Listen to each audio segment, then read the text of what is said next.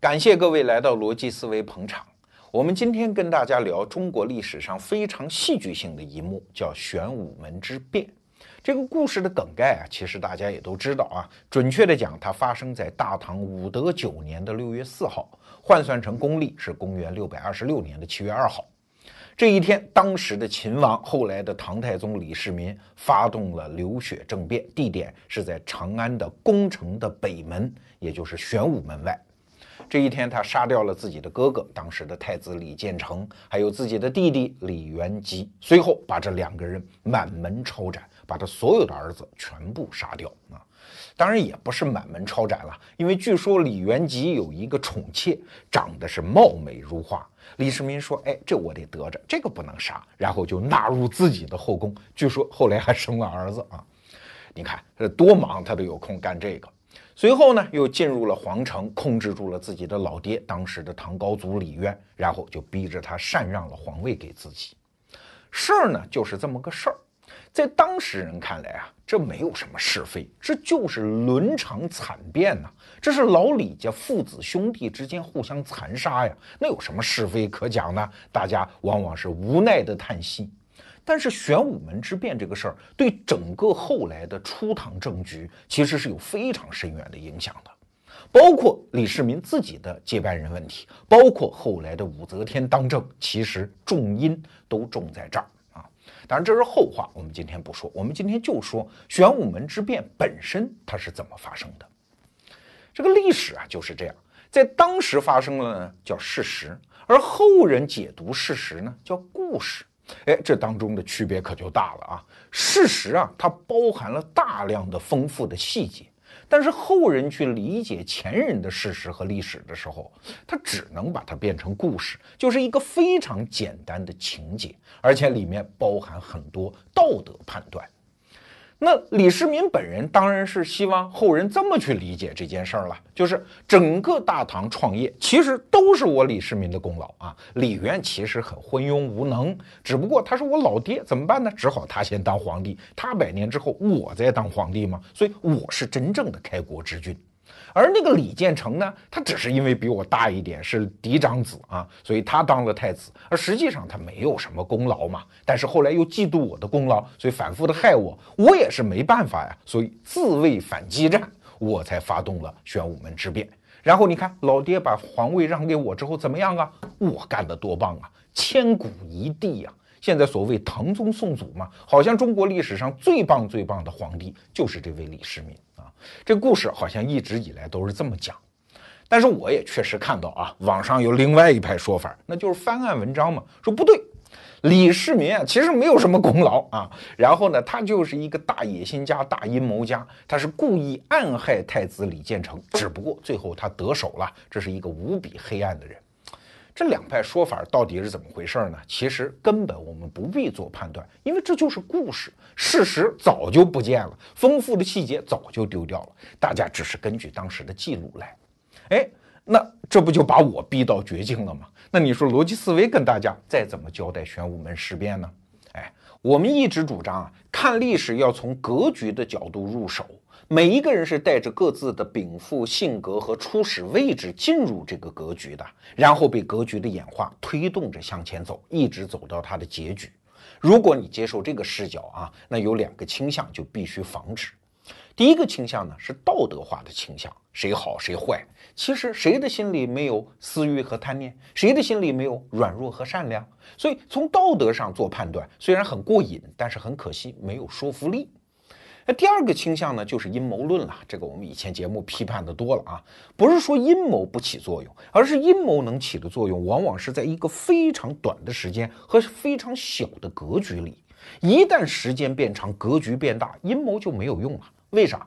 因为人类社会是一个非常复杂的网络状的协作系统，它太复杂了。任何人，你再聪明、再勇猛，你都不可能控制它。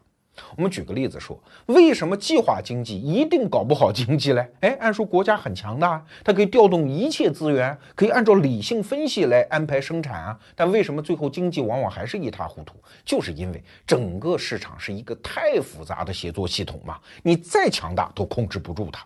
哎，你如果接受了这两个结论，不要道德化，不要阴谋论，那读历史什么叫读到境界啊？就是在格局中，你最终读到了三个字，叫不得已。每一个人这么做，都是因为他不得不嘛。哎，这你才算读到了一个好故事。请注意啊，我仍然强调，它只是个故事，因为历史事实永远没法回去了。好，我们啰嗦到这儿，还是回到玄武门之变。在这儿有一个很具体的困难，就是李世民当皇帝之后，其实对历史书进行了大量的删改。哎，这件事情，唐太宗李世民，甭管他在历史上有多好的名声，他确实带了一个很坏的头。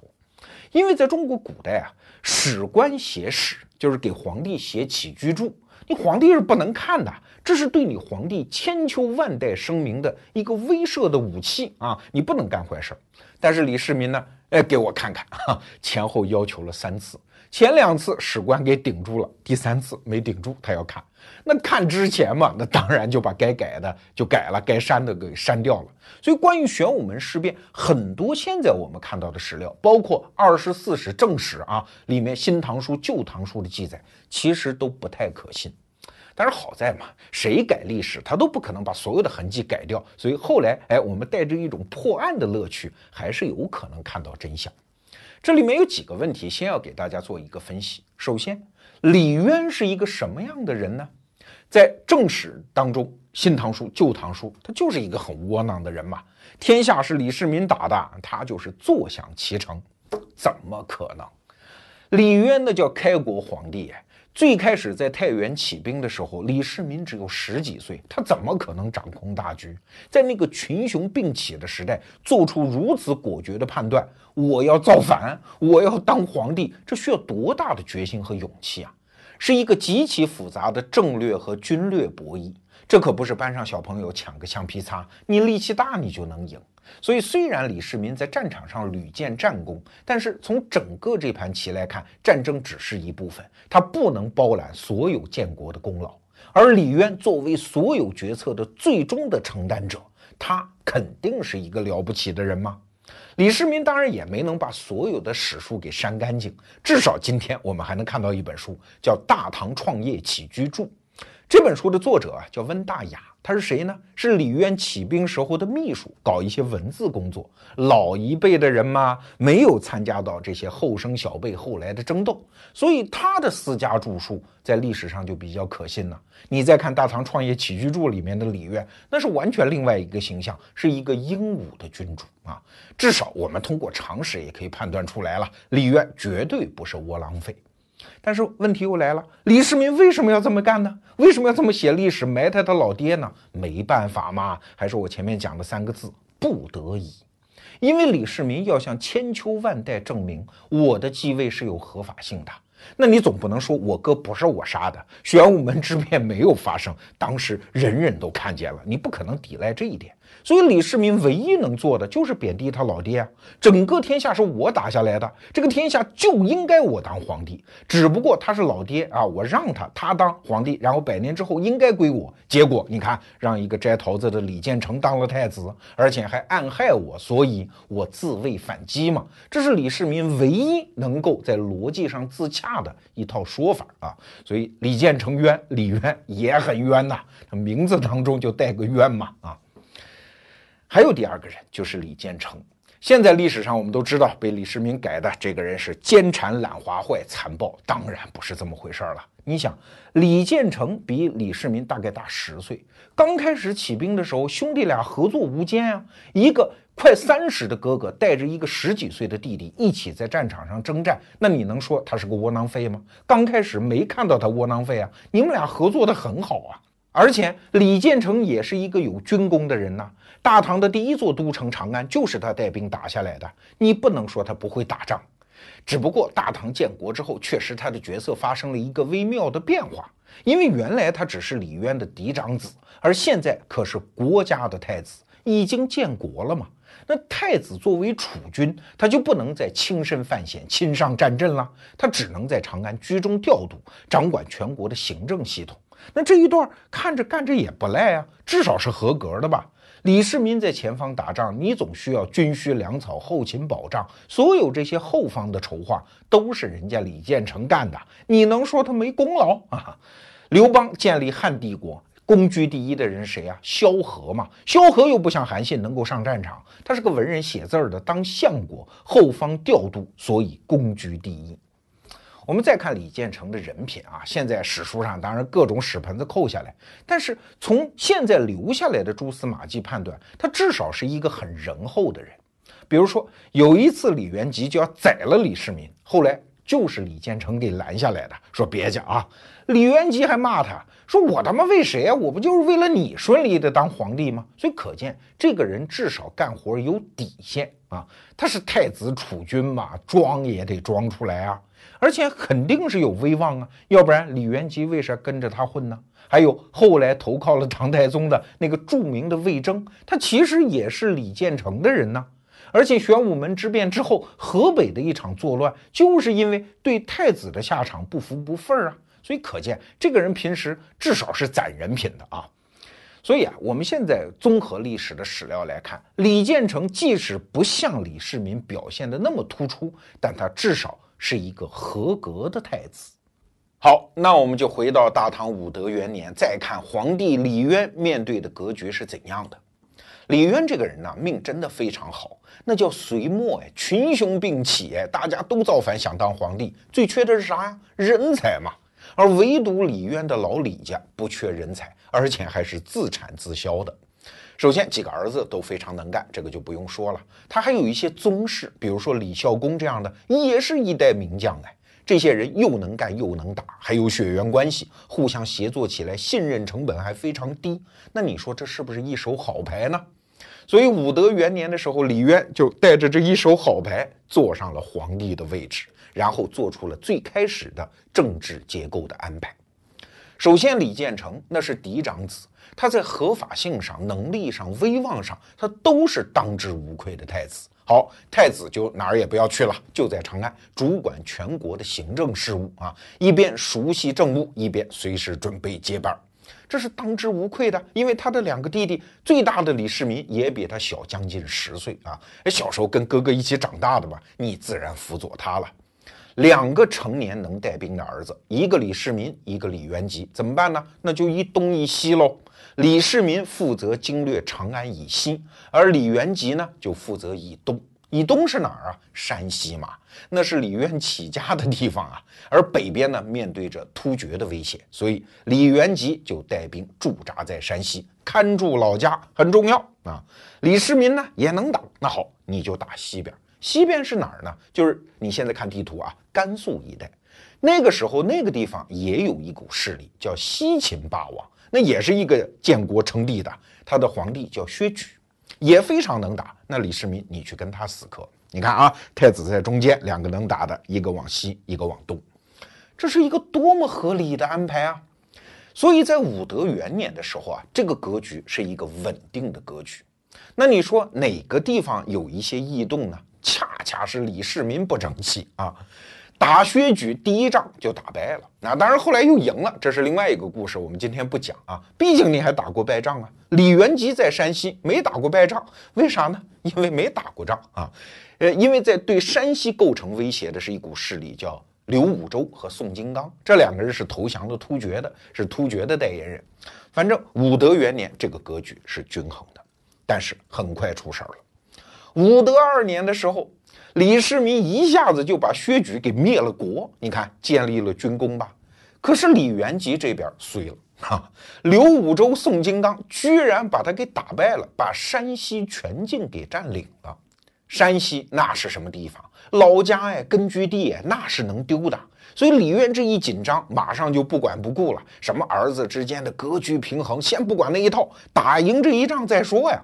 所以就把刚刚打胜仗的李世民的军队就调到了山西，你去给我把刘武周、宋金刚和突厥人给我给揍走，山西我要定了。那李世民呢，还真的是不负众望，一战而下，把山西给收复了。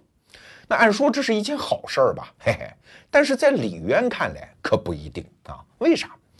李渊这个皇帝啊，这个时候他其实有两个并存的政治目标。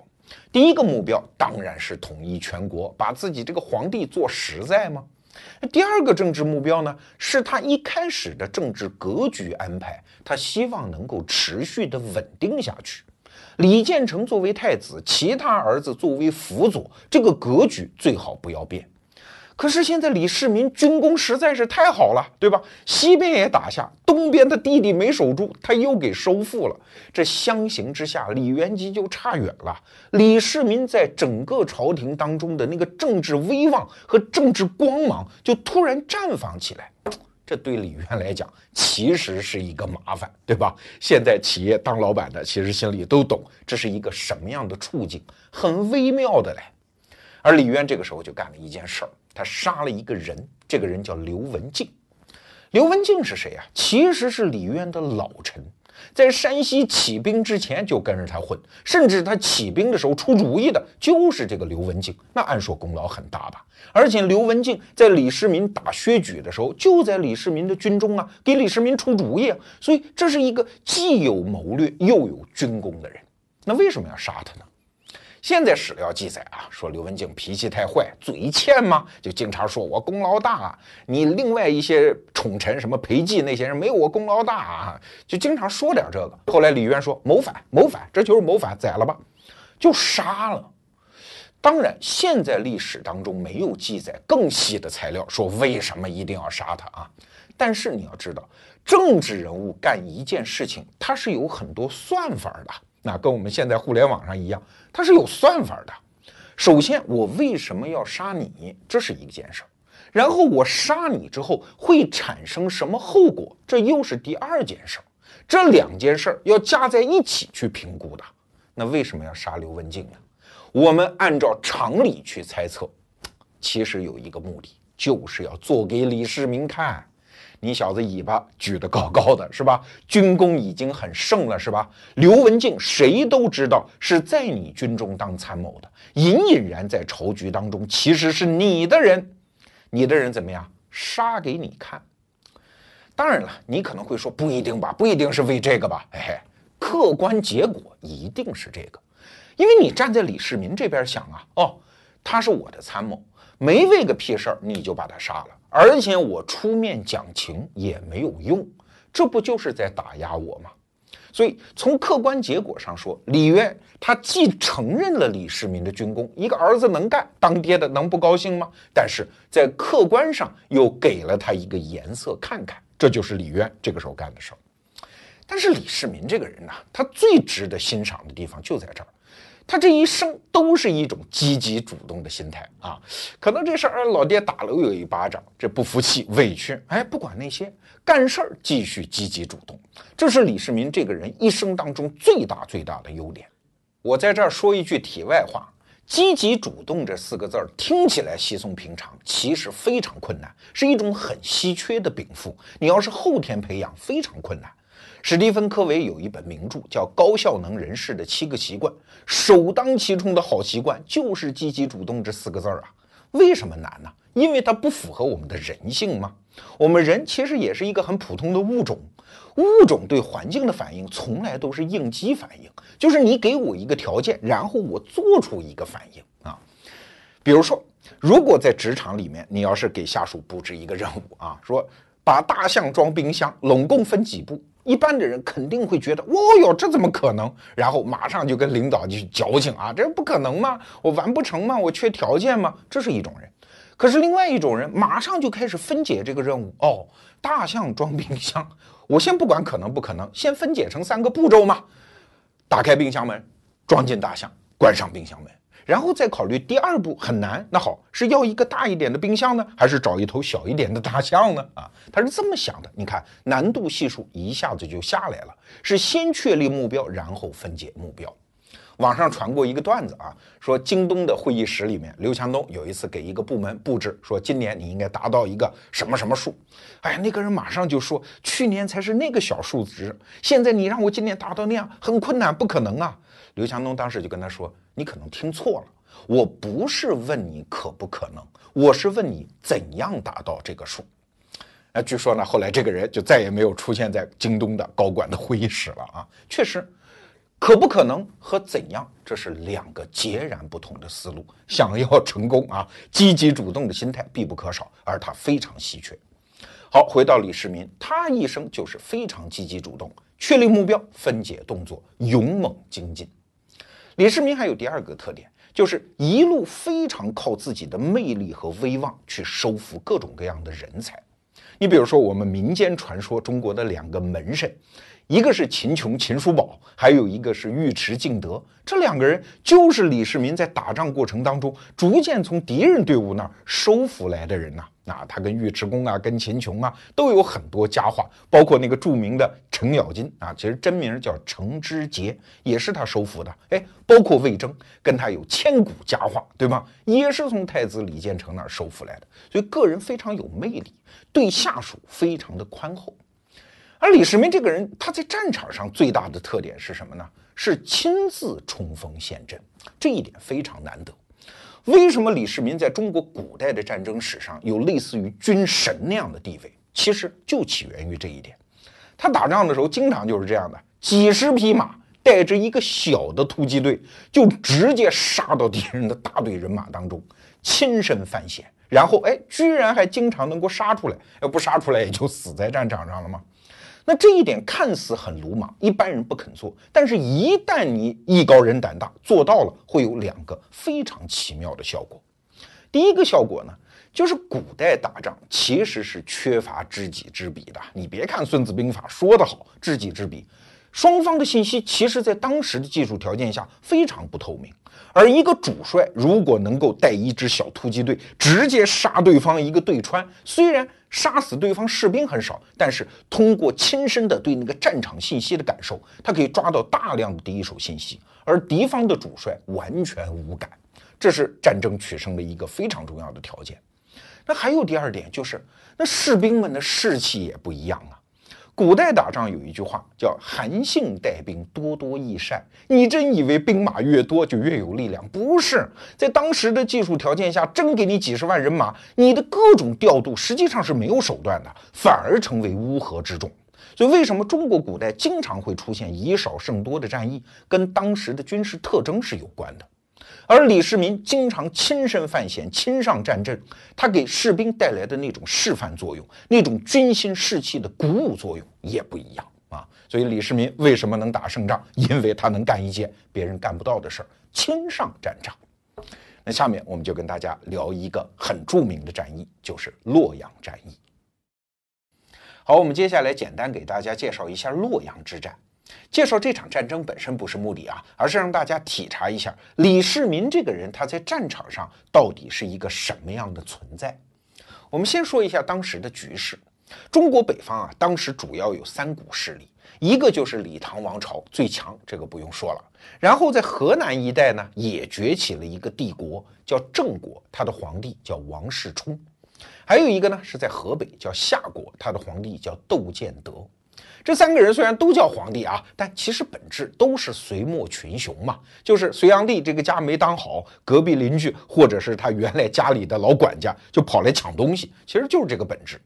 这个时候都要称了帝啊，因为要民心归附嘛。但是，一旦称帝之后，就等于向全天下释放了一个信号啊，就是我要跟你们家死磕到底啊！因为天无二日，人无二主啊，皇帝天下只能有一个，所以这三股势力之间是必有一场决战。那对李唐王朝来说，因为他势力比较强嘛，所以他有一个战略上的主动权。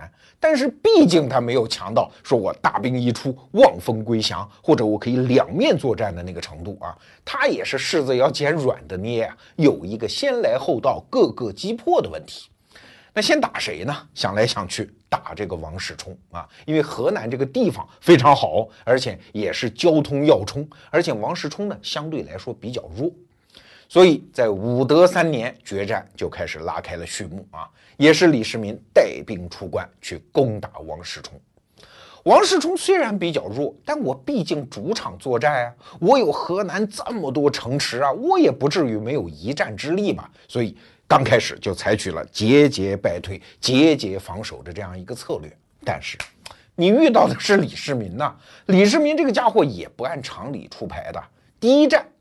他就是老战法呀，带领几十匹人马就杀入了对方的千军万马，然后杀了一个对穿，然后哎一边杀一边逃，往回逃。王世充说：“可逮着这机会了啊！”大兵人马就跟在后面追，结果追进了埋伏圈，一战大败。哎呀，王世充手下的人看这李世民不是个人嘛，主帅就这样自己肉身犯险，所以当时啊，王世充手下很多城池是望风归降。而这个时候，王世充手里还剩最后一张王牌，那就是洛阳城啊。洛阳这个地方在中国古代的历史地理上角色非常重要，因为它是东都。为啥叫东都呢？你想啊，一个王朝如果建都于关内，比如说长安，那他对东半部中国的管理就鞭长莫及。所以一般来说，都要在潼关以东营建一个东都。哎，洛阳就一直承担这个角色，因为它的地势非常好。从周朝到唐朝一直如此。其实隋炀帝营建东都洛阳花海了银子了，啊，把这个城池建的是固若金汤。那现在王世充一想，既然打仗我打不过你，那我当乌龟总可以吧？我退守洛阳，我看你能怎么办？当然了。这对王世充来说是下下策，可是确实给李世民也出了一个天大的难题呀！你在战场上就是一条龙，你拿一座城墙，你能怎么办？所以李世民也只能采取最笨的打法，就是挖壕沟啊，困住你啊，直到把你饿死啊！可这就需要时间啊，从武德三年一直困到了武德四年，将近一年时间。那城池内的王世充当然日子不好过，因为没粮食嘛啊，他养了那么多军队，还有文武百官，他毕竟是皇帝啊，所以最后啊，公卿大臣什么尚书也都吃糠咽菜，这里面日子不好过。你以为李世民的日子就好过吗？因为围困一个城池，每天没有任何信息啊，就是围，就是等。那那些士兵怎么可能有士气？而且还要担心呢，城池里的人万一出来偷袭呢？所以警惕性一丝一毫都不敢放松。这种日子没法过嘛。可是过了大半年，这个时候李世民和里面的王世充都已经是强弩之末。但是这个时候发生了一件事儿，王世充也不肯坐以待毙呀。他这个时候就求救于窦建德。窦建德在河北那也是兵强马壮啊。而且窦建德这个人在历史上名声非常好啊，叫一代贤王，什么与民休息呀、轻徭薄赋啊、礼贤下士啊，这些事儿都干，是一个非常棒的地方性的领袖。窦建德这个时候就算账了，说王世充眼瞅着就不行了，如果这个时候我再不出手，那李唐王朝这个崛起的趋势我就摁不住了，将来我和他决战的时候就棘手了。现在好，双方都已经是强弩之末了。我是胜利军，我扑过去，我就是决定天下大事的人，对吧？这个账肯定算得出来吧？所以窦建德带领十万生力军直扑洛阳而来。好了，现在题目就该李世民来做了。李世民整个的兵马大概是八万。从关内带过来的，现在面对十万救兵，还有一个洛阳城啊，里面的人都饿极了，你必须要以优势兵力把他困守，怎么抽得出手来对付这十万人呢？长安城的李渊说：“算了吧，这次就算了吧，撤回来得了啊，把反正把王世充也打得差不多了，你一撤，没准王世充和窦建德之间还能爆发一个什么？这次就这样了。”李世民想了想说：“不行啊，我有能力。”毕其功于一役，就把这北方两大势力在洛阳城边一次性的给解决掉。可周边的人想，你兵力不足啊，你只有八万人，还得守这个洛阳城哎，对吧？怎么可能做得到呢？李世民觉得自己可以做得到，所以他带兵跑到虎牢关，就是洛阳城边的一个关口啊，去对阵窦建德十万兵马的时候，他只有多少人？三千五百个骑兵。这差的也太大了吧？那后来的结果怎样呢？李世民啊，用的还是过去的老办法。你窦建德不是在我关前列阵吗？好像有兵力上的优势吗？你以为我会跟你一张一张的出牌？哪有那个事儿？我先组织一个突击队，几十匹人马，我身先士卒，杀入敌营啊！问题不是我杀得进去，而是我能活着回来。先把你吓傻再说，把窦建德的士气给打击一遍，让你在几天之内不敢轻举妄动。然后李世民组织所有的力量，一次性的冲锋，解决战斗。窦建德哎，十万人马哎，一次冲锋立即崩溃，窦建德本人是被生擒活捉。那那边洛阳城里的王世充还守个什么劲呢？就投降了。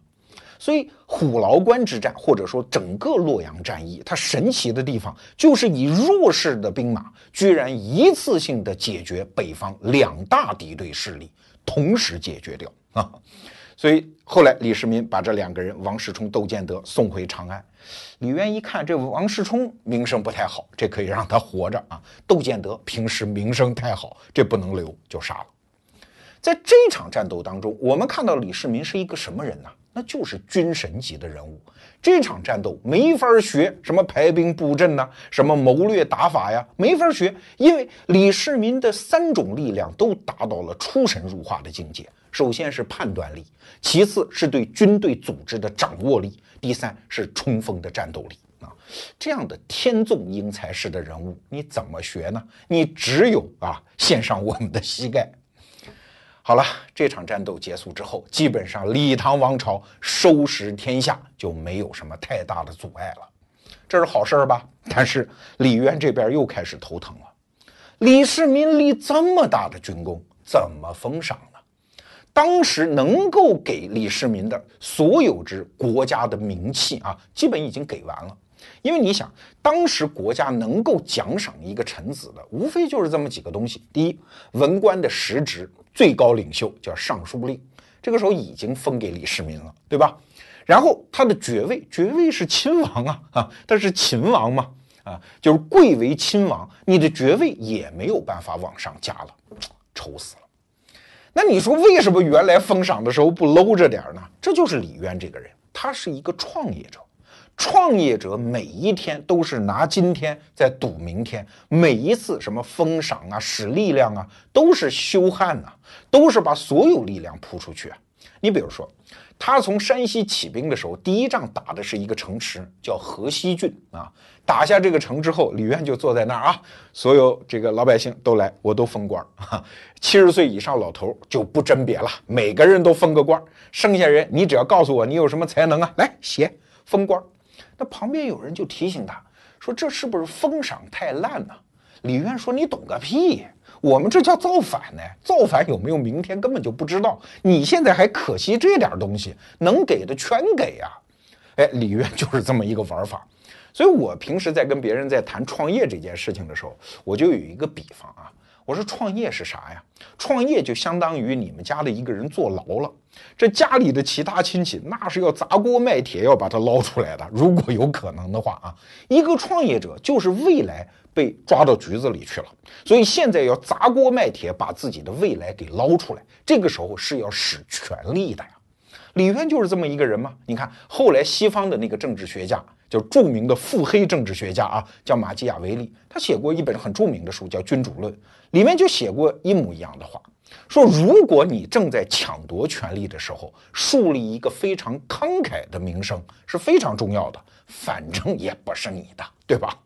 李渊就是这么想的，所以在前期打仗的时候，能够封赏给李世民的全部封赏完了，现在完了，人家立这么大的功劳，你咋封赏呢？想了半天，朝廷犹豫了好几个月啊，最后设计了一个官位，叫什么天策上将。既然你已经是文官的头，尚书令，你的爵位也已经到头了，那好，在武官这边，那就给你一个新的职称，叫天策上将。其实啊，是一个虚职啦，没有什么真实的权利，对吧？但是它这里面有一个东西，就是允许你开府。就是你可以拥有自己的班底啊。一般来说，你比如说你是哪个部的尚书，那对不起，你只是尚书啊，那个班底是国家的。天策府一开，就意味着李世民可以拥有自己独立的幕僚。其实这一次封赏实质性的意义就这么点儿，剩下什么给点田的、给点金子，那都不在话下。您可别小看了天策府开府这件事儿，它意味着李世民拥有了自己的私家班底。他后来当皇上之后啊，什么凌烟阁二十四功臣，什么秦府十八学士，这些人都是这个阶段被他延揽入帐下，他拥有了自己的私家的幕僚队伍。那这件事在当时看来也很正常吧？一个王子立了那么大的功劳，贵为亲王，找几个人陪他玩玩怎么了？嘿嘿，小看这件事儿了。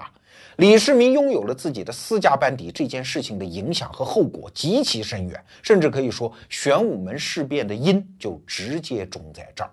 这个逻辑我们一会儿再说啊。我们再来看李渊，老头觉得脸上有光啊，儿子打了胜仗，国家获得了发展，当然该高兴。但是他心里非常明白，长期以来苦心构建的那个政治平衡被打破了嘛。怎么办呢？两手都得硬啊！一方面按照朝廷法度得封赏，那除了皇位不能给你，太子位不能给你，该给全给，甚至创造性的给哦。天策上将这个名字是新发明出来的，我对你不薄吧？但是另外一方面，对不起，你再也甭想打仗了，还立军功，再立军功，我这个有意的小船就要翻了。所以啊，在武德四年之后，战场上就很少再出现李世民的身影了。即使一块骨头非常硬，不是李世民啃不下来，也是先派你上，把骨头啃松了之后，哎，赶紧把你召回长安，派其他人去收拾残局。所以李渊这个时候对李世民的策略两个字儿叫雪藏。那李建成呢？他心里也明白啊，在李世民的万丈光芒之下，他黯淡无光啊，怎么办呢？哎，就得干一点事儿。什么事儿呢？大概是这么三件事儿。第一，我也得立军功啊，否则怎么跟人李世民比呢？按说呢，太子是不能上战场的，但是这个时候也管不了那么多了。所以后来什么刘黑达、徐元朗这些势力，就是李建成太子亲自出手把他给干灭的，也算是立了点军功吧。但是这一点军功和李世民在洛阳立的实在是差太远，所以第二招又上来了，干脆兄弟俩结盟，可不是跟李世民啊，是跟老三李元吉。其实啊，在打洛阳之战的时候，李元吉还在李世民的军中嘞。哎，但是洛阳之战一完，李元吉就投靠了李建成，兄弟两个打一个总有些胜算吧。还有第三招，就是买通了李渊身边的那些妃子。那你说是阴谋诡计呢，也行。但是如果我是李建成啊，可能我也得做这样的事情。为什么？李世民实在是威望太高了，我总会担心老爷子心眼儿有点活动，万一有一天把我扒拉开，太子归了李世民呢？所以我就要在老头身边安排一些耳目，替我探听着一些情况，这也是人之常情。那这三招使完，你说有用没用？当然有用啊！暂时的政治平衡又达成了，但是请注意，这是一个非常脆弱的平衡。它脆弱到什么程度？比如说当时发生了一件事儿啊，当时啊长安城其实有点乱了，乱在哪儿呢？就是底下的官员该听谁的呢？哎，上有天子，然后还有太子，然后还有功劳如此卓著的天策上将李世民，该听谁的呢？当时的政令系统居然出现了三个东西，第一个东西叫天子诏书，第二个东西呢就是太子签发的命令，叫太子令，还有另外两个东西哦，叫秦王教和齐王教。齐王就是李元吉嘛，那呃你既然不是太子，总不能叫令嘛，就叫教啊，教士的那个教。这三样东西都是分头发出的，那底下的官员执行哪个呢？后来大家就达成默契。哪个先到执行哪个啊？你所以看，国家没有唯一的权威了，这就是政治平衡要打破的先兆啊。这个时候发生了这么一件事儿：李唐王朝啊，有一个宗室叫李神通，算是李世民叔叔辈的人吧。有一天，李世民很高兴，就把长安城外几十顷的土地也不多，就赏给他了，说这片就归你吧。发了一封叫秦王教。李建成得知之后。就通过宫里的妃子跑到李渊那儿，我也要嘛，我也要嘛，我给我爹也要那片土地。李渊不知道李世民已经发出去了，说这还不好办，给你了，大笔一挥，天子诏书也发了。那这个时候，这个妃子的老爹拿着这个天子诏书去找长安府啊，说我要这片土地，那怎么肯给呢？李神通已经吃下去，坚决不肯吐出来。那这个时候就打成一团。那这事儿传到李渊耳朵里，他当然是火冒三丈。我天子诏书还不如你秦王教，于是把李世民叫来臭骂一通。这件事儿说明两个问题：第一，太子和秦王势力之间已经明里暗里较劲了，迟早是短兵相接啊；第二，李唐王朝现在这个政治安排无法持续下去了，这个政治平衡迟早是要打破的。哎，正好在这个时候发生了一件事儿，叫杨文干事件。这件事现在在历史上的记载大体过程是这样的啊，李建成呢有一个人叫杨文干，现在呢跑到庆州去当都督。庆州是在哪儿啊？你看那个甘肃省的地图，一个长条，它最东端那个地方现在叫庆阳，当年就叫庆州，跟陕西省是交界的。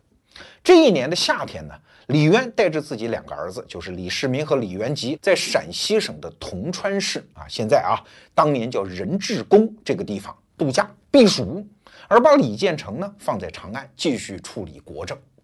这个铜川和庆州其实很近呐，你别看是两个省啊，现在我量了一下地图，大概也就两百公里左右。那这个时候呢，不知道李建成哪根筋搭错了，他突然啊给杨文干赏赐了一些东西，什么呢？盔甲。盔甲这个事儿现在是工艺品，当年这可叫战备物资哦。送盔甲的人呢，走到半路上就觉得这事儿有点不对，然后到任志公直接跑到李渊那儿，就把李建成给告了。说太子可能要谋反，要不然他怎么给杨文干送盔甲呢？杨文干庆州离这个地方这么近，把我们爷儿几个说抓就抓了。哎呀，李渊可就紧张坏了。李渊不是不相信李建成，你要是当皇帝，你也明白啊，这两个儿子正在较劲，其中一个万一铤而走险，第一件事儿就得把我抓了，然后干掉另外一个。你看后来李世民玄武门之变不就是这么干的吗？一手是进宫抓老爹，一手在宫外打自己的兄弟，对吧？所以李建成会不会这么干呢？从政治常识上讲，完全可能。现在我又在度假，身边又没有人保护，所以李渊就非常紧张。他干了两件事儿，第一呢，把长安的李建成说：“你过来，我跟你说点事儿。”把李建成给叫来了。李建成当然知道什么事儿了啊，然后跑到任志公，一头抢地，磕得一头是血啊，抵赖说：“没这事儿，没这事儿。”李渊说：“没这事儿，我也不能说不信你。这样吧，先关起来啊，然后给一些粗茶淡饭，你先吃着，然后我先看把李杨文干先处理了再说。”谁去打灭杨文干的叛乱呢？那当然是李世民呐，军神嘛。说你带兵去平灭他。然后临走的时候呢，李渊跟李世民讲说这事儿啊牵扯到太子，如果这事儿做实了，将来这太子就归你。不知道他为什么说了这句话，现在看可能也有别的原因，我们先按下不表。那李世民带兵去打杨文干，走到半路上，杨文干已经被自己人干掉了。底下的士兵哪个愿意陪你造反啊？把杨文干已经杀了，这事儿就平定了。这事儿定了之后呢，李渊的处理非常有意思。第一，把太子给放了，也没有按照事先的承诺把太子位给了这个李世民，而且在处理的时候呢，不仅处理了太子手下的人，也处理了李世民手下的人。然后这件事儿就结束了啊，这就是历史上的全部记载。但是现在的史学家分析来分析去，觉得嗯，这当中可能别有原因。我们接着说说杨文干事件。现在啊，有历史学家是这么推测的：说整个事件的幕后黑手其实是李世民的人。为什么这么说啊？你看当时几方，首先李建成他是太子，哎，虽然这个位置已经受到了一些威胁，但是他毕竟是处于防守的一方嘛。那防守的一方就不太会做那些主动的动作，因为只要老头一死，当皇帝的自然就是他。好，就算是李建成想干这件事儿，他会干得这么蠢吗？李建成也是带兵打过仗的，怎么指挥一场战斗？他心里是有数的，一定是准备好了，然后雷霆一击把事儿干完了呀。怎么会干这种半吊子的事儿呢？哦，给杨文干送盔甲，暗示对方起兵造反，而杨文干也没有把准备工作做好，后来还被自己手下的士兵给杀了。这事儿干得太业余嘛，所以李建成不会，这个嫌疑就排除了。那李世民会不会干呢？李世民也是大政治家呀，这种政治阴谋实施起来是多么的复杂啊！你得买通太子手下的人吧，你还得正好等到太子给杨文干送盔甲，还正好落到这两个人身上啊！他们带着这个任务，然后还要他们炸着胆子跑到铜川的任志公向李渊告密啊！那这个过程链条太多了吗？其中任何一个链条出问题，万一人家告密告的是你李世民呢？这不就鸡飞蛋打了吗？所以李世民也不会干。那谁最会干呢？恰恰是天策府李世民的这些私人班底啊，他们最有动机。首先一个证据啊，为什么李渊后来处理了太子的人，也处理了李世民的人呢？嘿嘿，没准当时啊就破案了。真相大白了，李渊说：“干脆我把当事人一处理，这事儿就算了啊，我们不把这个家丑外扬。”这是一个证据啊。当然，这个是蛛丝马迹了。你从常理来推断，也确实是这样。当太子和李世民之间呛呛起来之后，谁最恐惧啊？当然是天策府的这帮幕僚。他们其实也不仅仅是说想飞黄腾达，跟着李世民，你当皇帝，我们当个宰相，当个将军啊，这种贪念可能也有。但是最根本的是恐惧，因为当太子和李世民对干起来之后啊，也许太子当了皇帝。李世民嘛，哎，反正我已经赢了，我不会把你怎么样，毕竟是弟弟呗啊！你享受荣华富贵总还是有的，但是你手下那帮人，我能对他们轻得了啊？轻则把他们罢官，这些人永远没有政治前途。如果我是李建成，对李世民可能我不杀，这底下人可能一个一个都得处理了。所以天策府的这帮幕僚是惶恐不可终日啊。所以你看，后来的事情确实也就是这么发展的。李渊啊，这个时候也知道啊，李世民有这帮幕僚不行，所以一个一个的给调开，什么尉迟敬德呀、程咬金呐，就是程知节啊，包括后来著名的房谋杜断啊、房玄龄和杜如晦，全部给调开。这个时候，天策府的幕僚就剩一个人呐，叫长孙无忌，这是李世民的小舅子，这个就没法调开了啊。有一次啊，长孙无忌就跟这个李世民讲，说：“哥们儿，你还不干？你再不干，我也走了。我跟尉迟敬德一块儿走了啊！我哪怕落草为寇呢，我也不在这个危险之地啊。万一李建成当了皇帝，我们可就死无葬身之地了。”这帮幕僚就天天在家里拱李世民，让他发动玄武门事变，夺取太子之位，甚至是皇帝之位。你明白了这个原理啊，再回头看杨文干事件，哎，很多事情你才看得清楚啊。杨文干事件表面上很蠢的，难道是李世民那些聪明绝顶的幕僚们干的吗？哎，真就有可能。为啥？站在他幕僚的立场上，这件事情无论结果是什么，都符合他们的政治利益。如果就此把李建成太子扳倒，李世民当了太子，这当然皆大欢喜。哎，如果没扳倒，能够激化太子和李世民之间的矛盾，这也符合他们的利益啊啊！因为啊，在家里拱火是没有用的嘛，一定是要让李世民觉得，哎呀，太子跟我已经无法挽回了，我现在已经被逼到墙角了，我不得不反抗了。这个时候你再在旁边拱拱火才有用嘛，因为毕竟那叫造反呢。毕竟叫杀兄弟关皇上来啊，这种事儿临门一脚，那个决心太难下了。所以他的幕僚做的所有这种事儿，其实都可以理解啊。如果真相是真的是这样的话，那后来发生的一些事情就没法避免了。比如说历史上记载的很多狗血的事儿啊，比如说李建成找来一匹烈马让李世民骑，想把他害死，把他请到自己的府上，在酒里下毒，想把他毒死等等。这些事儿现在没法考证是真是假，但是都有可能。为什么这么说啊？这就是一个格局，它的系统演变的必然方向叫什么？进入了一种正反馈，它一定会往那个方向越走越快。因为对李建成来说，危险越来越迫在眉睫；对于李世民来说，他也是同样的感受；对于幕僚来说，他也是觉得一会儿等不得一会儿啊。所以各种各样的事件，即使仅仅是一个误会，都会被双方理解成明确的敌意。你看刚才什么下毒酒啊、弄烈马这些事儿啊，既可能是李建成真的这么干了，也可能是李世民上台之后当了皇帝之后篡改的史料啊，甚至有可能是什么，在当时他的幕僚把一个正常的意外解释为一场谋杀来拱李世民的火，你说是不是都有可能？当然，在玄武门事变发生前几天啊，发生的最后一幕，就是尉迟敬德跑来找李世民。说现在形势已经这么危急了，你丫到底干还是不干啊？反正我是准备好了。最后李世民下决心了，说这样，现在有两个人缺不了啊啊！这原来也是我们一伙的，就是房玄龄和杜如晦，房谋杜断嘛，把他俩叫来。然后尉迟敬德就去了找他俩。这俩人说以后叫我们俩回去，他有没有下决心呢？现在我们已经不属于他了，我们才不回去呢啊！他这个优柔寡断的。李世民说什么不回来？说这样，你看我一把佩刀交给尉迟敬德，说你拿着，再去找他们一趟。如果不来，就地宰杀。啊，这房玄龄和杜如晦才知道，这个家伙终于下了决心啊，才乔装改扮回到秦王府来策划这次玄武门事变。后来的事儿我们就不说了，当天发生了伦常惨剧啊，大唐王朝的历史就此改变。